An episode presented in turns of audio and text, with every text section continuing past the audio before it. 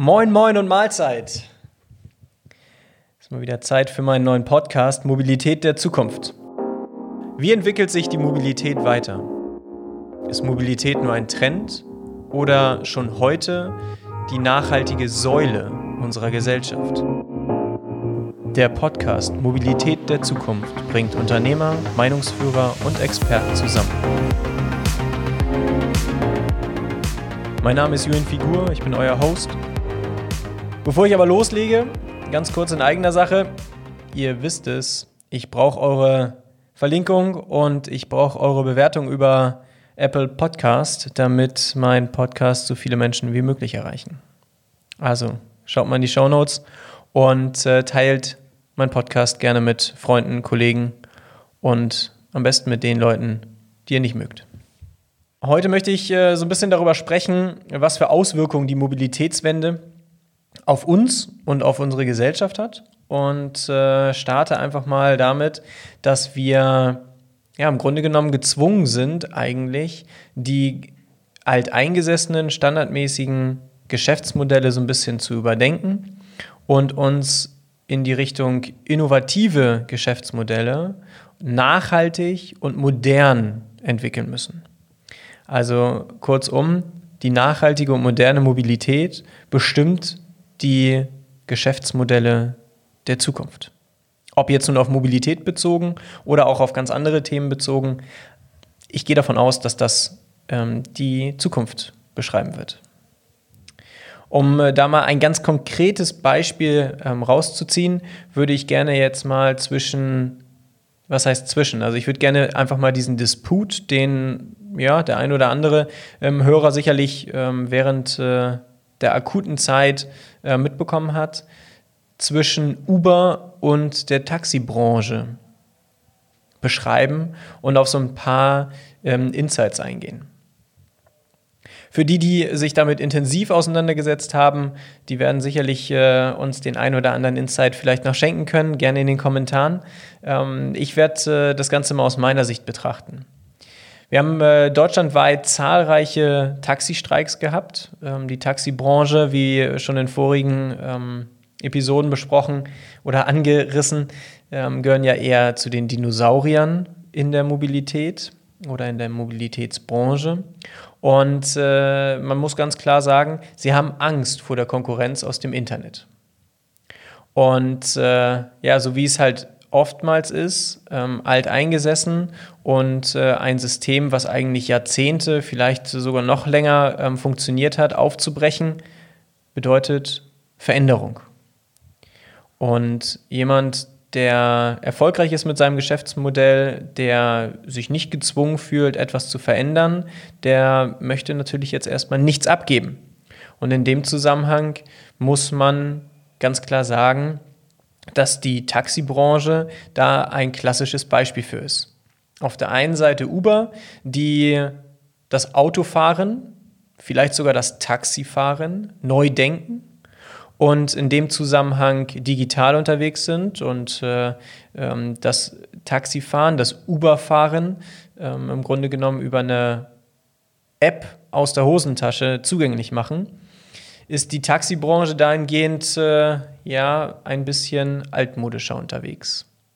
Aber selbst wenn man nur betrachtet, dass Uber auf den Markt gekommen ist und äh, vielerorts halt noch nicht erlaubt ist oder ähm, an der einen oder anderen Stelle nur mit einem abgewandelten Geschäftsmodell im Einsatz sein darf, muss man Uber dankbar sein, dass sie sich mit der Thematik auseinandergesetzt haben, an der einen oder anderen Stelle das Personenbeförderungsgesetz neu interpretiert haben und herbeigeführt haben, dass das Personenbeförderungsgesetz neu interpretiert wird. Und äh, diese Neuausrichtung, die müssen wir uns heute dahingehend, ähm, ja, also wir müssen da uns da ein Stück weit für bedanken, weil äh, die, die Konkurrenz, die die Taxibranche da bekommen hat, hatte zur Folge, dass äh, ja, die Dinosaurier an der einen oder anderen Stelle ihre Fahrzeuge neuer, schicker, moderner gestalten mussten und so auf jeden Fall die Kundenzufriedenheit an der einen oder anderen Stelle gewachsen ist. Also vielen Dank an Uber, dass die den, den alteingesessenen Taxiunternehmen und Taxifahrern dahingehend ein bisschen Druck gemacht haben. Was an der Stelle, um einfach ein anderes Beispiel zu nennen, die Deutsche Bahn an Themen aufgewandt hat, als der Fernbusmarkt liberalisiert wurde. Brauche ich an dieser Stelle, glaube ich, nicht großartig erwähnen, weil auch wenn die Bahn an den meisten, äh, in den meisten Problemfällen immer noch nicht pünktlich ist, aber äh, sie hat auf jeden Fall, was die Kundenzufriedenheit betrifft, einiges getan. Nur so, wie können denn ähm, Anbieter für moderne Mobilität ähm, sich am Markt positionieren? Oder wie können sie, wie kriegen wir es hin, dass Uber äh, den Markt liberalisiert bekommt, ähm, um vielleicht parallel zum Taxi aktiv zu sein, um eine Alternative zum Taxi bereitzustellen? So, und da äh, weiter auch, äh, wie auch schon in den vorherigen Episoden genannt, die Stichpunkte aus der Branche, die neuen Ansätze wie Ridesharing oder Carsharing. Beim Ridesharing ist es zum Beispiel so, ähm, und da gehe ich jetzt auf einen Punkt ein, der, ähm, auf den die Taxibranche sich beruft. Es ist halt so, dass ein Ridesharing-Anbieter die Rückkehrpflicht hat. Und nach einem Auftrag, bevor er einen neuen Auftrag bekommt, zurück zum Betriebshof muss. Das muss man sich jetzt mal ganz kurz vor Augen führen. Das wäre genauso, als wenn ähm, man äh, Freitag äh, oder Samstagmorgens ähm, einkaufen geht und in vier verschiedene Läden muss ähm, und nach jedem Einkauf erstmal das Obst und Gemüse nach Hause bringt und wieder losfährt und zum Baumarkt fährt und nach dem Baumarkt wieder nach Hause ähm, und dann aber nochmal zum Schlachter fährt, um dann zu Hause zu grillen das hört sich für mich super dämlich an und nachvollziehbar, dass so ein Gesetzestext den modernen und digitalen, innovativen Ansprüchen nicht mehr Genüge ist. Und aus dem Grund ähm, wird über diesen Passus entsprechend diskutiert. Und ich bin gespannt, was da ähm, in Zukunft so auf uns zukommt.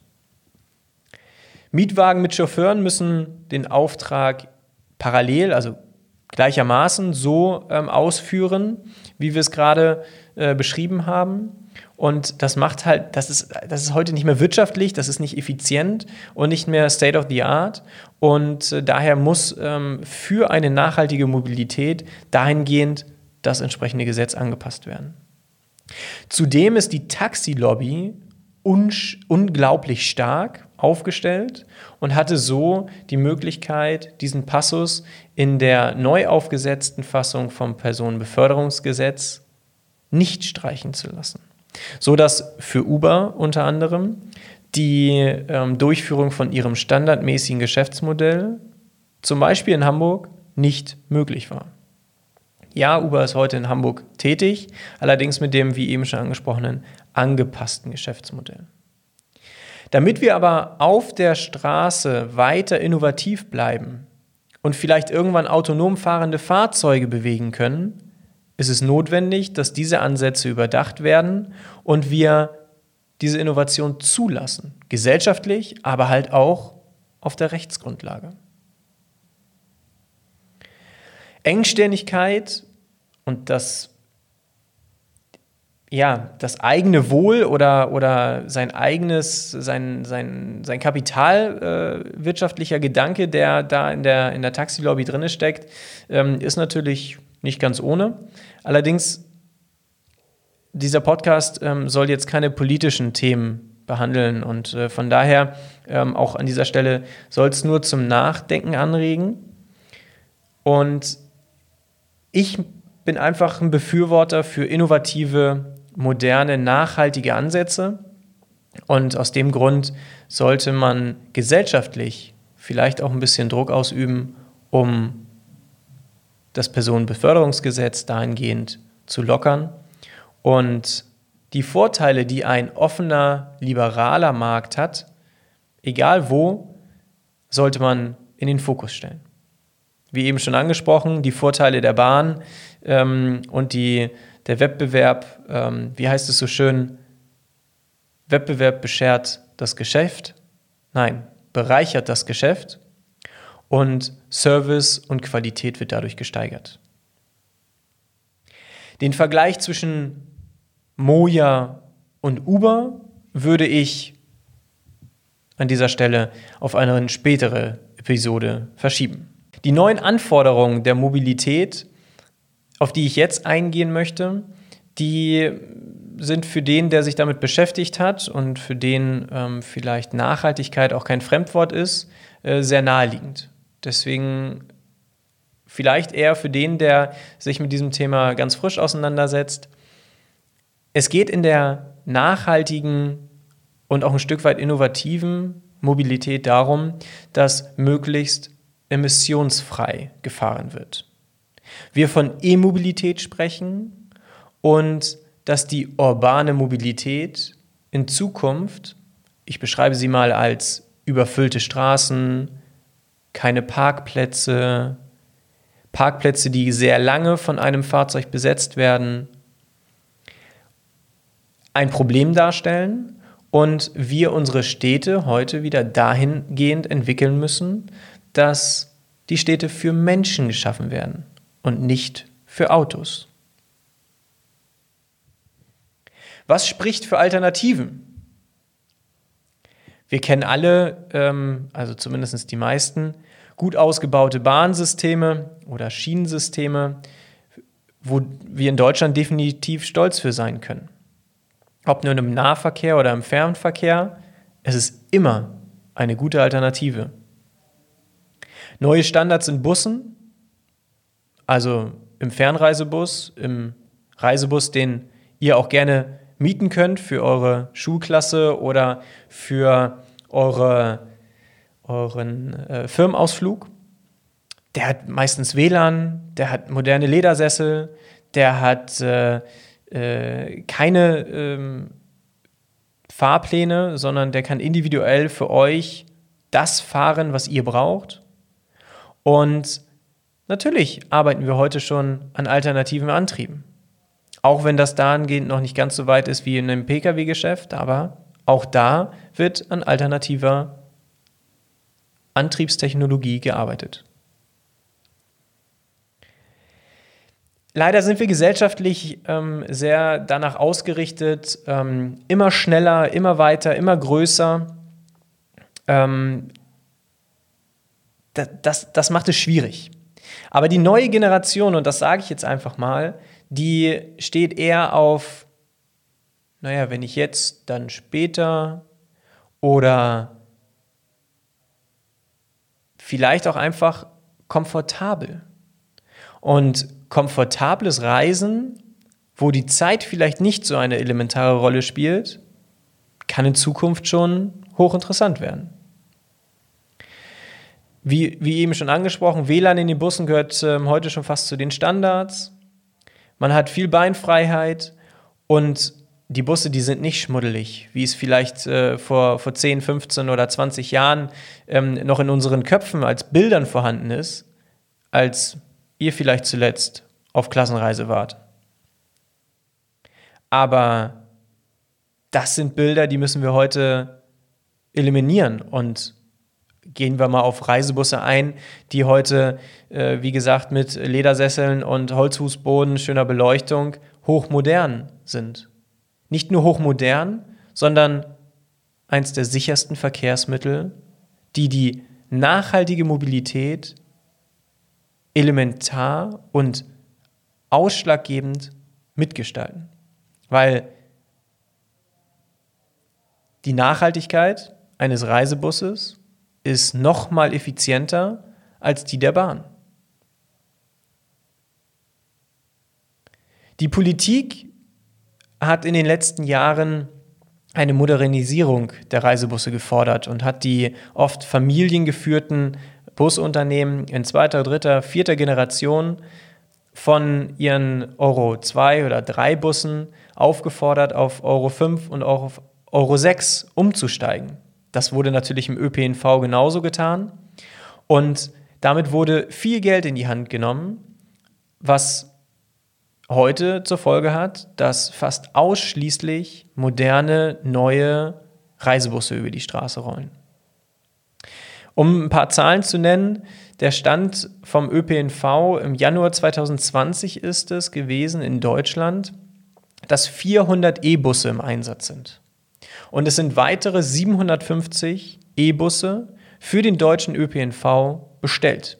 Das ist ein super Zeichen, auch wenn man jetzt sagen könnte, die Zahlen könnten noch deutlich höher sein. Meine persönliche Sicht der Dinge. Wie so häufig, der Weg wird steinig und schwer.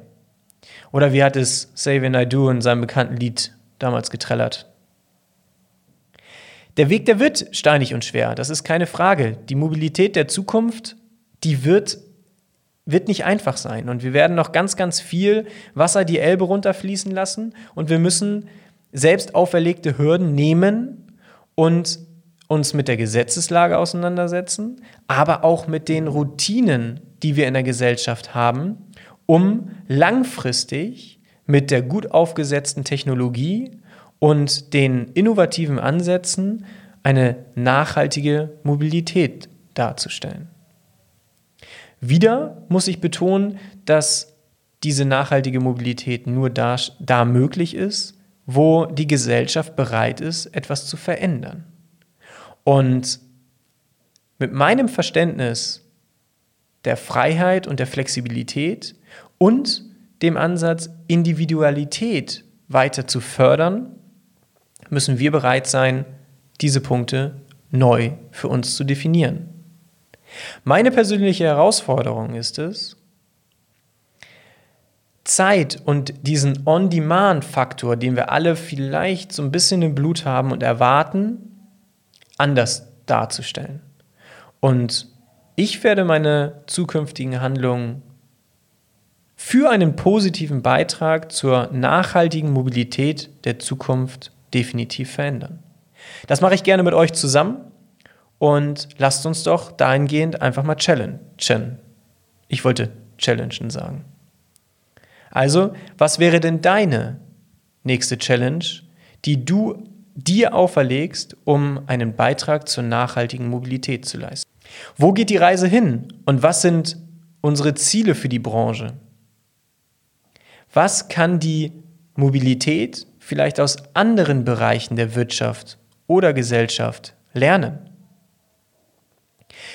Nenne mir doch einfach mal deine Erfahrungsberichte und schreibe sie in die Kommentare oder direkt in meine Social-Media-Kanäle, damit wir auch darüber diskutieren können. An welcher Stelle denkst du, sind deine Gedankenansätze schon nachhaltig und modern? Und wo lässt es sich kontrovers diskutieren? Ich bin gespannt. Teil mir deine Gedanken mit und ich freue mich auf den Austausch dazu. Mein Schlusswort, wie bereits in, in den vorherigen Episoden, wir müssen uns hinterfragen, wir müssen bereit sein, Veränderungen auf uns zu nehmen und vielleicht sind wir einfach mal in der Lage, das Auto stehen zu lassen und bewusst darauf zu verzichten. Weg von der Routine. Autoschlüssel, Autotür auf, Autotür zu, Schlüssel rein, Auto losfahren. Lasst uns einfach mal an die Ressourcen und die Natur, die Umwelt für unsere Kinder bedenken. Und überlegen, was ist denn in 10, 15 oder 20 Jahren? Vielen Dank für euer Zuhören und ich freue mich auf eure Kommentare. Auf Wiederhören. Ciao.